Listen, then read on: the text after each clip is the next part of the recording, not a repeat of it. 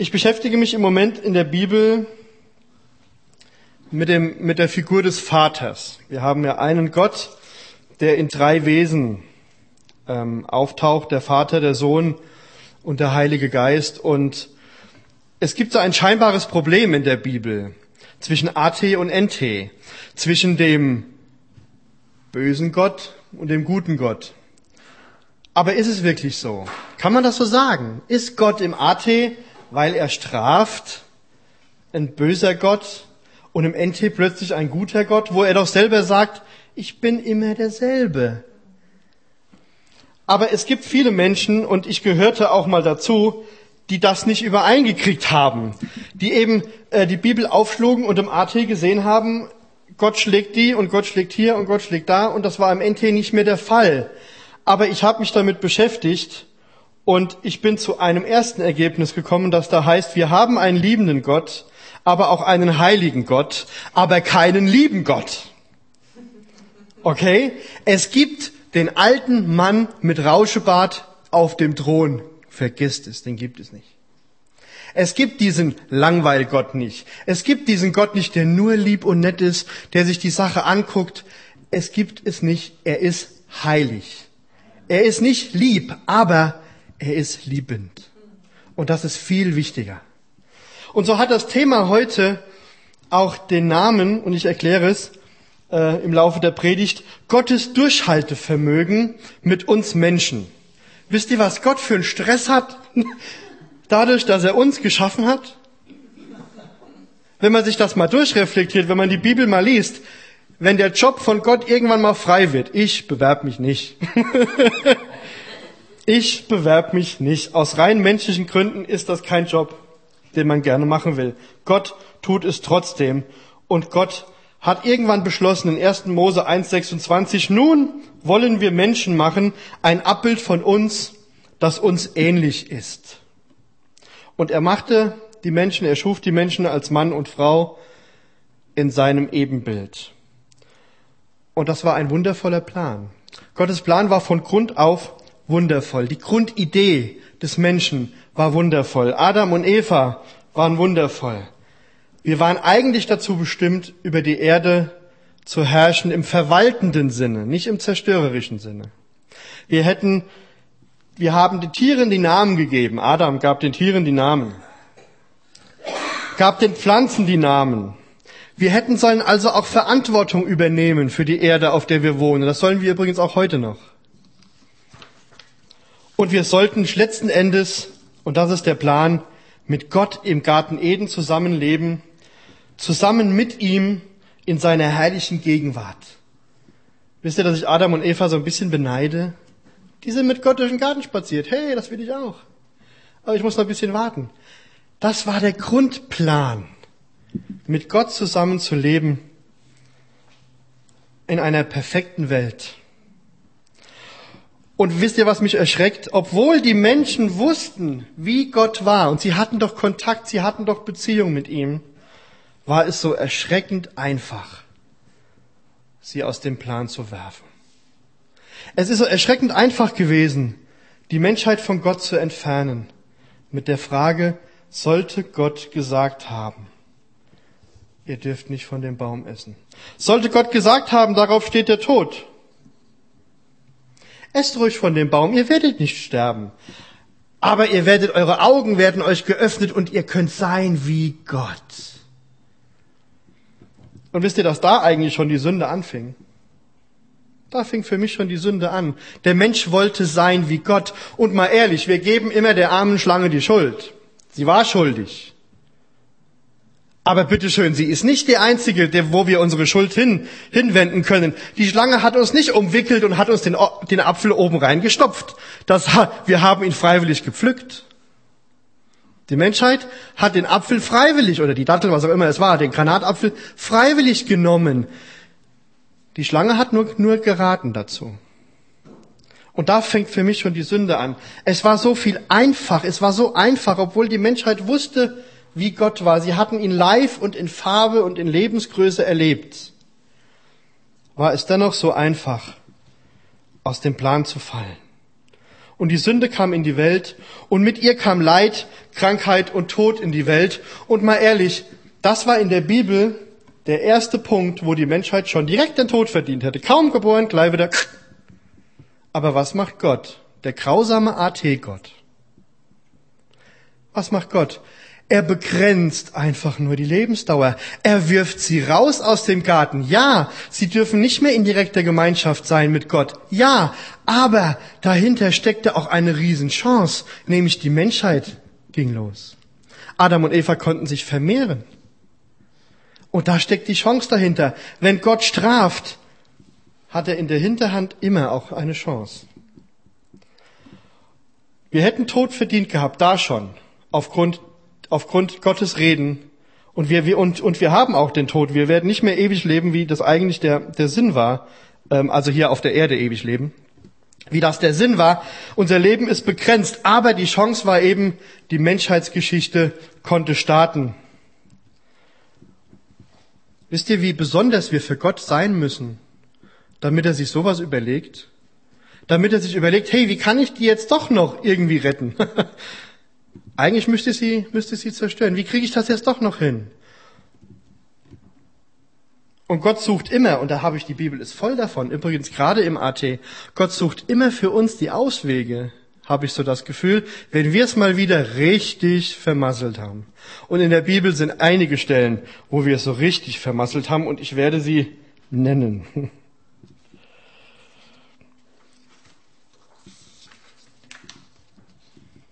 Gott stellt klar, dass er heilig ist.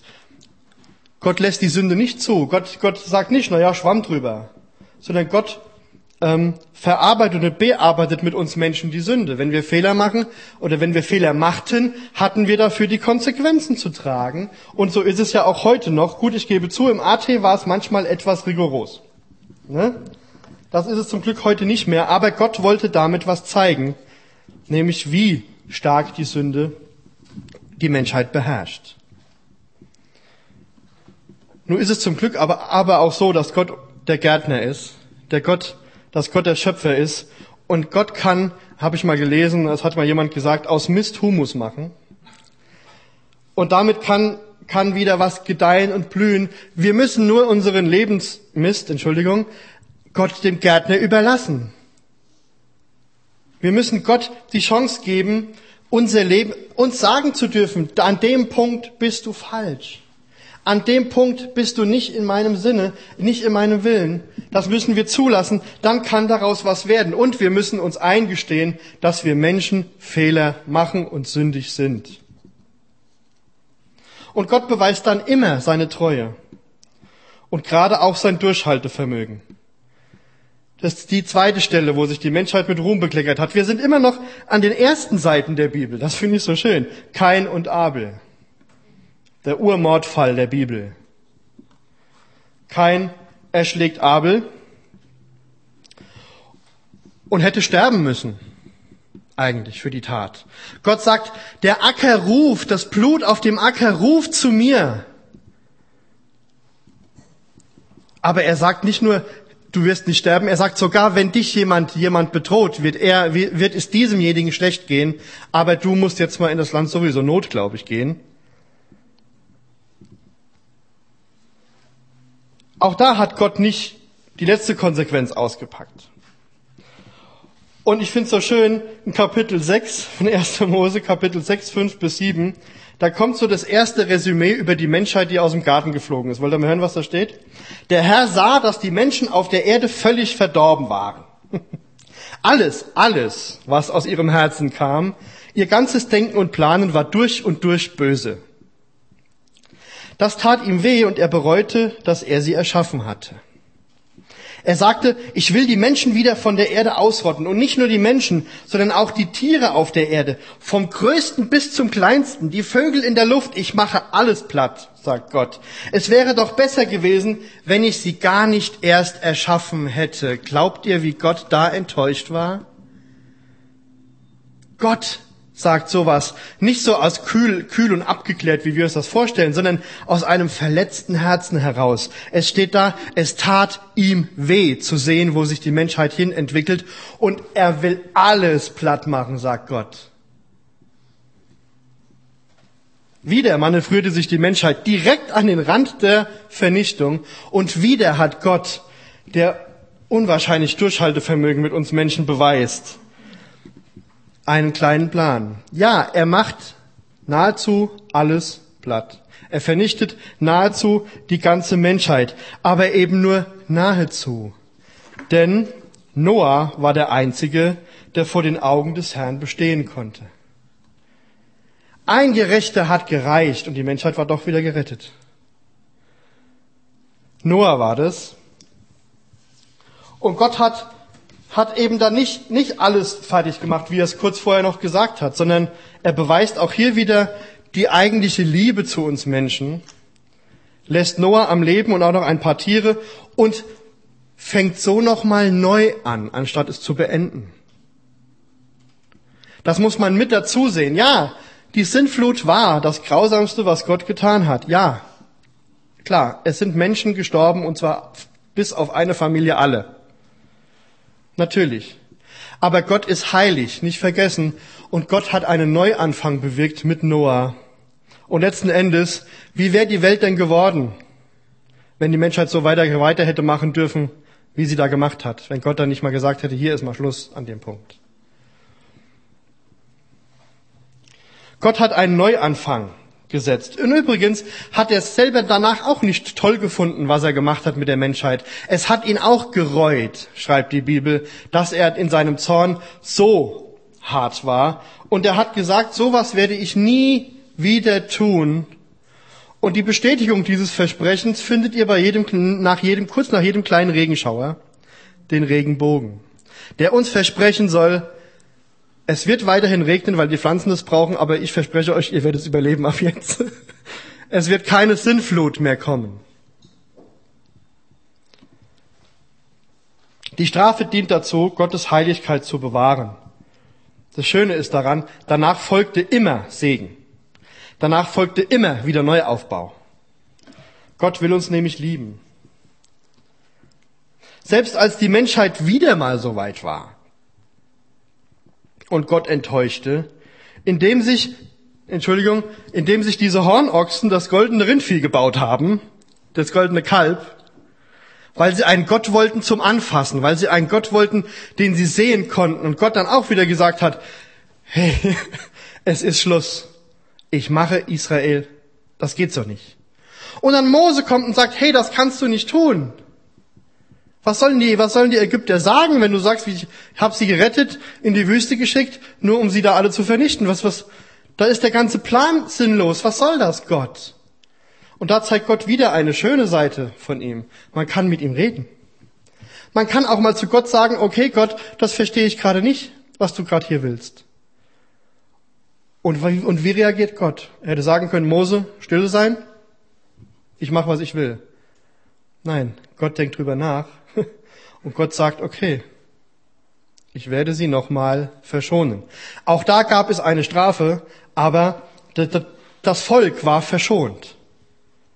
Und bis hierhin hatte Gott, wie gesagt, schon mehr als eine, als einmal mit uns Menschen die Last, zu sagen, okay, das macht mit den Menschen irgendwie keinen Sinn. Der Mensch lässt bis heute, und auch wenn man die Bibel liest, keine Gelegenheit aus, grausam zu sein. Es in der Bibel, und das hat meine Mutter gesagt, meine atheistische Mutter, sagt, die Bibel ist voll mit, und der, ein Grund, warum sie atheistisch ist übrigens, voll mit Grausamkeiten. Da stehen mehr Grausamkeiten drin, als ein Mensch allein fähig ist, sich auszudenken. Ja, das mag sein, aber die gesamte Menschheit ist ebenso. Guck doch mal Nachrichten. Guck doch mal in die Welt. Das ist genau die Beschreibung der Bibel über die Menschheit. Und trotzdem geht Gott her und sagt, ich halte an den Menschen fest. Ich, ich, ich vernichte sie nicht. Ich segne sie. Ich mache einen Neuanfang. Kann sein. Ich will die Menschen verändern, damit sie eben aufhören, so grausam zu sein. Und was hat er als letzten Endes getan? Was macht Gott, der Vater, der eben nicht der grausame Gott ist. Er packt seine Geheimwaffe aus, als wieder mal gar nichts ging. Kennt ihr die James Bond Filme 007? Gott schickt Agent 001 auf die Erde, seinen Sohn, einen Teil von sich selbst. So weit muss es kommen. Gott sagt, okay, und Gott wusste ja noch alles, was da vorher war. Es ist ja nicht so, so, so, so dass Gott das verdrängt hat oder, oder dass Gott einen guten Seelsorger braucht, damit er das irgendwie hinter sich kriegt. Er weiß ja noch die Menschheitsgeschichte. Und er sagt, okay, ich schicke meinen Sohn, vielleicht weil er wirklich mal gucken wollte, woran es denn tatsächlich mit der Menschheit hapert und, und, und woran es denn wirklich hängt. Und warum denn die Menschheit tatsächlich alles so doch falsch verstanden hat und falsch versteht. Das Gesetz, das eh schon kaum zu halten war, hat die Menschheit noch zugebaut mit tausend anderen Gesetzen, damit es erst recht nicht mehr zu halten war. Und die Menschen lebten nach ihren Gesetzen und nicht mehr nach dem Gesetz Gottes, und das war wiederum Sünde. Und was macht Gott? Jetzt überlegt, lasst euch das mal auf der Zunge zergehen von dem geistigen Auge.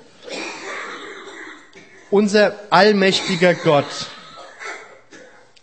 erniedrigt sich in Jesus zu einem klitzekleinen Baby. Für jeden, der vorhin meine Tochter hier rumspringen hat, es gesehen hat, die kleine Joelle, ein Jahr alt. So klein macht sich Gott. Weil er will, weil er wissen will, woran es hängt mit der Menschheit. Weil er Mensch werden will, weil er unser Leben leben will. Der Chef geht nicht nur ans Fließband, sondern runter zur Putzkolonne, okay? Das ist so der Vergleich. Der Milliardärchef geht runter zur Putzkolonne. Unser Vater erniedrigt sich, indem er seinen Sohn schenkt, einen Teil von sich und es ganz klein macht. Gott unterstellt sich im Sohn dem Machtbereich des Satans sieht man daran, dass Satan tatsächlich den Mut hat, den Sohn Gottes herauszufordern in, in, in der Wüste. Er unterstellt sich, wie wir Menschen, dem Machtbereich des Satans. Ja, Jesus hätte sündigen können, aber er tat es nicht. Und was macht Gott der Vater damit wieder? Was zeigt uns Gott der Vater, indem er uns Jesus Christus geschenkt hat? Ihr Menschen, guckt euch meinen Sohn an und seht, wie ihr vor mir leben könnt. Jesus hat gezeigt, wie wir Menschen leben können vor dem Vater. Wie wir Menschen anderen Menschen gegenüber sein können. Wie wir Menschen äh, auch vermeintlich schwächeren Menschen sein können. Jesus war der erste, ja, kann man sagen, Frauen, Frauenrechtler der Bibel. Jesus hat, hat Kinder zu sich kommen lassen. Die waren nichts wert damals. Die konnten man wegschlagen, wenn man gewollt hat. Jesus sagt, lasst die zu mir kommen. Ihnen gehört das Himmelreich. Er war der erste Menschenrechtler. Und das hat Gott, der Vater, der böse AT-Gott in Anführungsstrichen, ich glaube, ich habe schon dargelegt, dass es nicht so ist, sich ausgedacht, um die Menschheit zu retten. Wir hätten den Tod verdient gehabt und Gott schlägt sich selbst. Oder nein, er lässt sich ans Kreuz schlagen von den Menschen. Jesus. Nicht nur das, er lässt sich wiederum ganz klein machen. Er lässt sich bespucken, er lässt sich beschimpfen, er lässt sich auspeitschen. Sie haben ein ganz mieses Spiel getrieben mit ihm. Und Gott lässt es zu. Und ich will nicht wissen, was in ihm vorgegangen ist. Ich will nicht wissen, wie der Vater auf dem Thron hin und her gerutscht ist und hatte den Finger schon auf dem roten Knopf. Ich gesagt, eigentlich, was die mit meinem Sohn machen, kann eigentlich nicht gehen aber er hält es aus. Glaubt ihr, dass auch der Vater aushalten musste, nicht nur Jesus am Kreuz? Glaubt ihr auch, dass der Vater in Liebe, dass ihm das Herz so geblutet hat? Ich glaube das. Ich glaube, dass der Vater mitleidet, wenn wir leiden. Und ich glaube, dass der Vater gelitten hat, als sein geliebter Sohn gelitten hat. Gott ist nicht der Coole, der oben auf seinem Thron sitzt und sagt, ja Jesus, geh mal ans Kreuz, das ist der einzige Weg. Nein, er hat gelitten mit ihm mit. Ich glaube, er hat jeden Schlag gespürt, den Jesus abgekriegt hat. Und ich habe ein schönes Zitat gelesen, dass es nicht die Nägel waren, die Jesus am Kreuz hielten, sondern die Liebe, die er für uns Menschen hatte. Natürlich waren es die Nägel, die ihm da hielten, aber übertragen, die Liebe war es, die ihn dahin gebracht hat.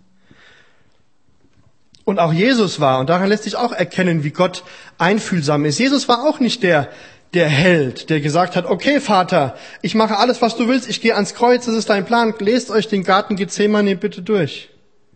In Tränen aufgelöst, sagt Jesus, Herr, wenn der Kelch irgendwie vorübergehen kann, lass ihn vorübergehen. Wir können die Menschheit gerne retten, vielleicht gibt's aber einen angenehmeren Weg. Ich hätte nichts dagegen, aber, und darauf kommt es dann an, wenn es dein Wille ist, mach ich's.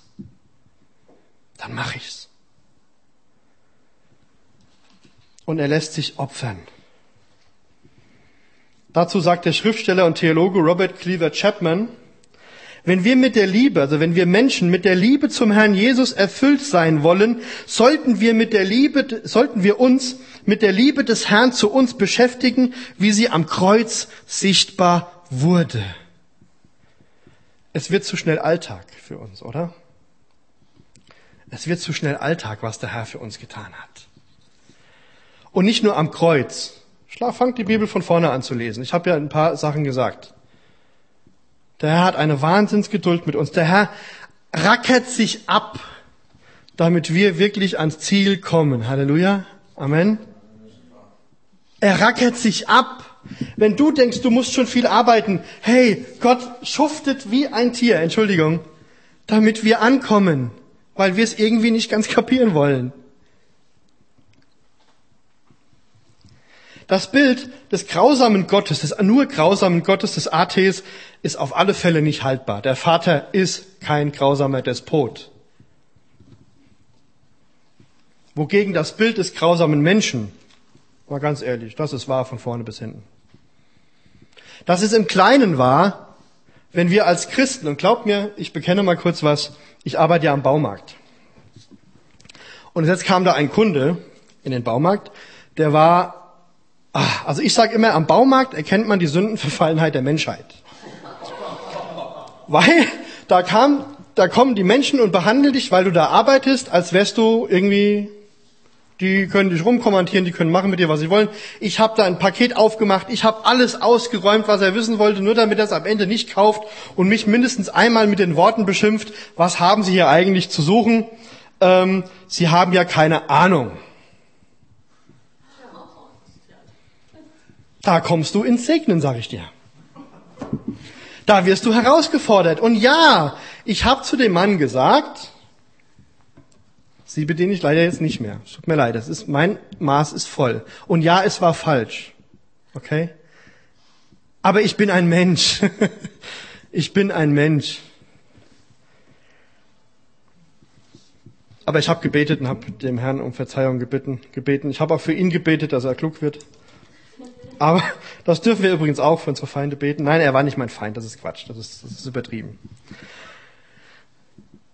Die Menschheit ist im Kleinen sündig, wenn du, wenn wir denken, was ist der andere für ein Blödmann, Entschuldigung. Ja, aber das denken wir doch ab und an mal. Es mag die Situation kommen.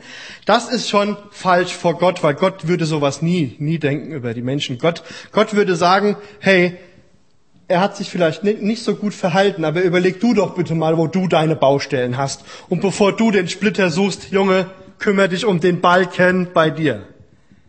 Und das blenden wir gerne aus. Wir haben keinen Balken, oder? Wir hatten Balken? Hat irgendjemand einen Balken? Wir haben manchmal ganz schön das Brett vorm Kopf, aber einen Balken? Den sehen wir immer nur bei den anderen.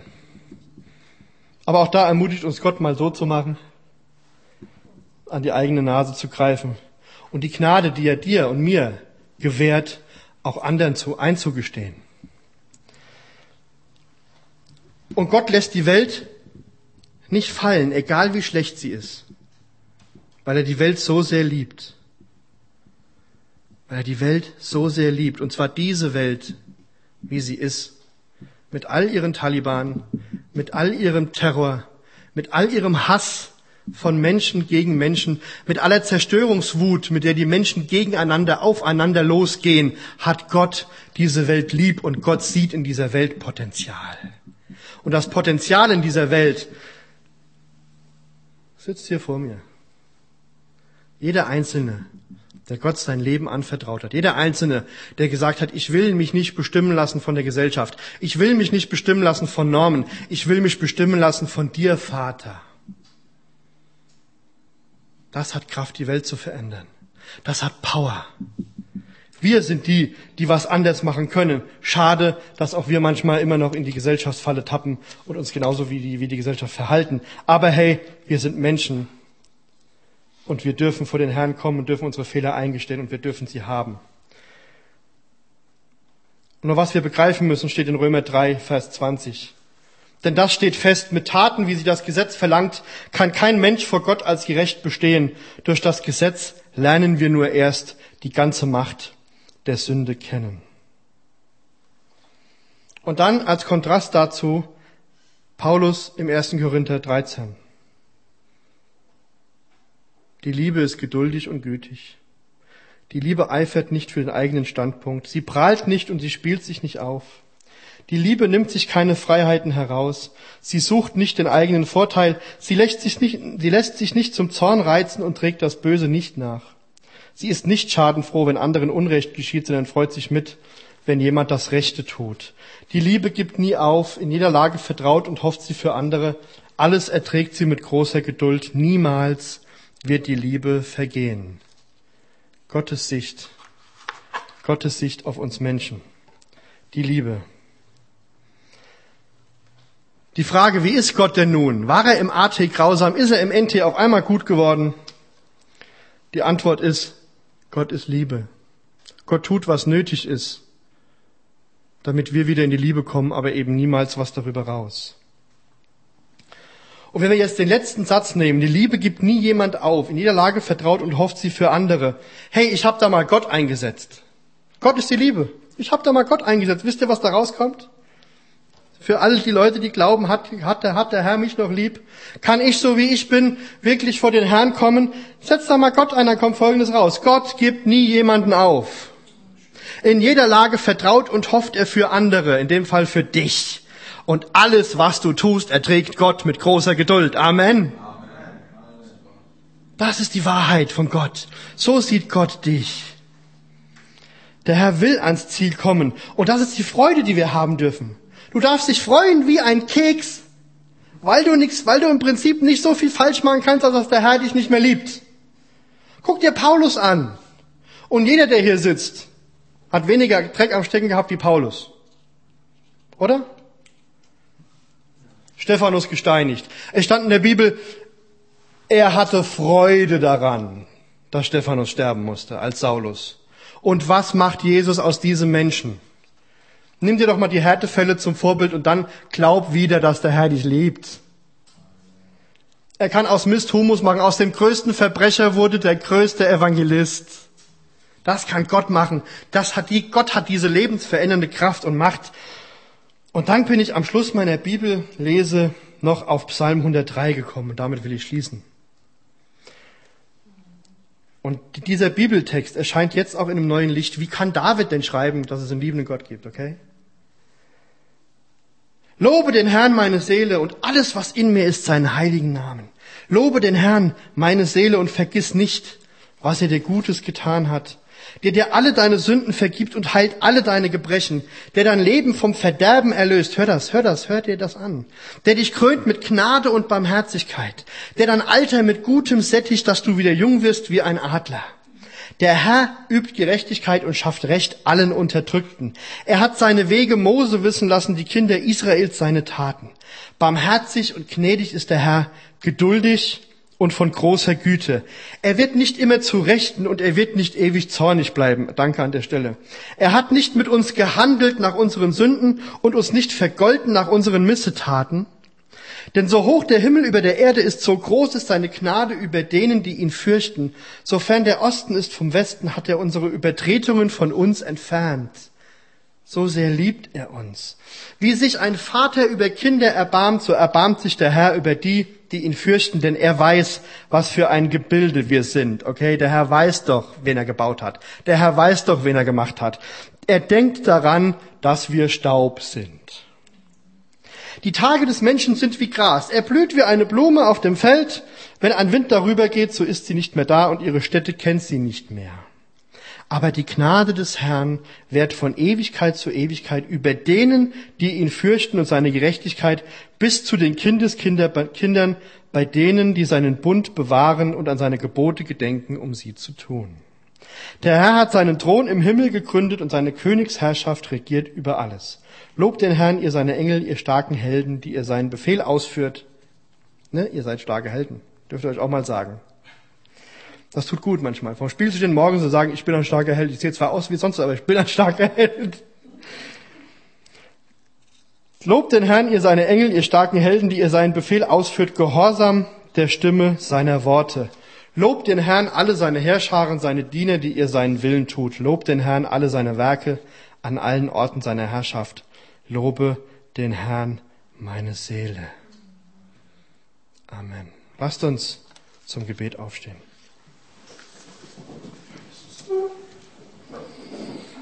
Vater Herr, ich danke dir so sehr, dass du uns zeigst, wie du eigentlich wirklich bist, Herr. Dass du uns zeigst, wie sehr du schon gearbeitet und gekämpft hast für uns, weil wir es nie verstanden haben, weil wir immer wieder uns selbst an den Rand der Existenz gebracht haben. Doch du hattest immer wieder einen Ausweg für uns, Herr. Bis dahin, dass du Jesus geopfert hast, deinen Sohn. Vater, danke, dass meine Seele dich loben darf und dich loben kann, Herr. Danke, Herr, dass ich dir so viel wert bin, dass du immer wieder einen Ausweg hast. Danke, Herr, dass du, wenn ich, wenn ich, wenn ich Sünde bekenne, du sie nicht mal mehr siehst, du nicht mal mehr weißt, dass sie da war. Vater, danke für deine Liebe. Danke für deine Ermutigung. Danke, dass wir dir so viel wert sind. Und danke, dass ich dir so viel wert bin. Papa, danke. Halleluja. Amen.